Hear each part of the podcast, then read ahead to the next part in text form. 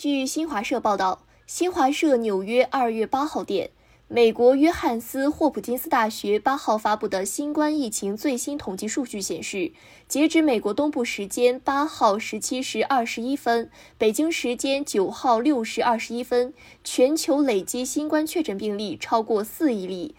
达到四亿两百四十万四千零三十一例，累计死亡病例五百七十六万一千二百零八例。数据显示，美国是截止目前累计确诊和死亡病例最多的国家，累计确诊病例七千七百零二万五千零二十七例，累计死亡病例九十万八千二百六十二例。累计确诊病例较多的国家还有印度、巴西、法国、英国、俄罗斯和土耳其等；累计死亡病例较多的国家还有巴西、印度、俄罗斯、墨西哥和秘鲁等。这些数据来自约翰斯霍普金斯大学新冠病毒研究项目实时汇总的各个国家和地区的数据。全球新冠确诊病例数仍在快速攀升。约翰斯霍普金斯大学统计数据显示，